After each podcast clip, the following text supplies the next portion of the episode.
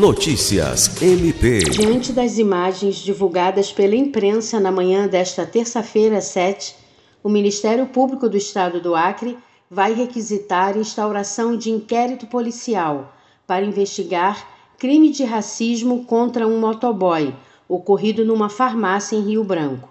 O promotor de justiça Thales Tranin, que responde pela Promotoria Especializada de Defesa dos Direitos Humanos, vai encaminhar à polícia o vídeo em que uma mulher se refere à vítima como macaco e imundo, entre outras agressões.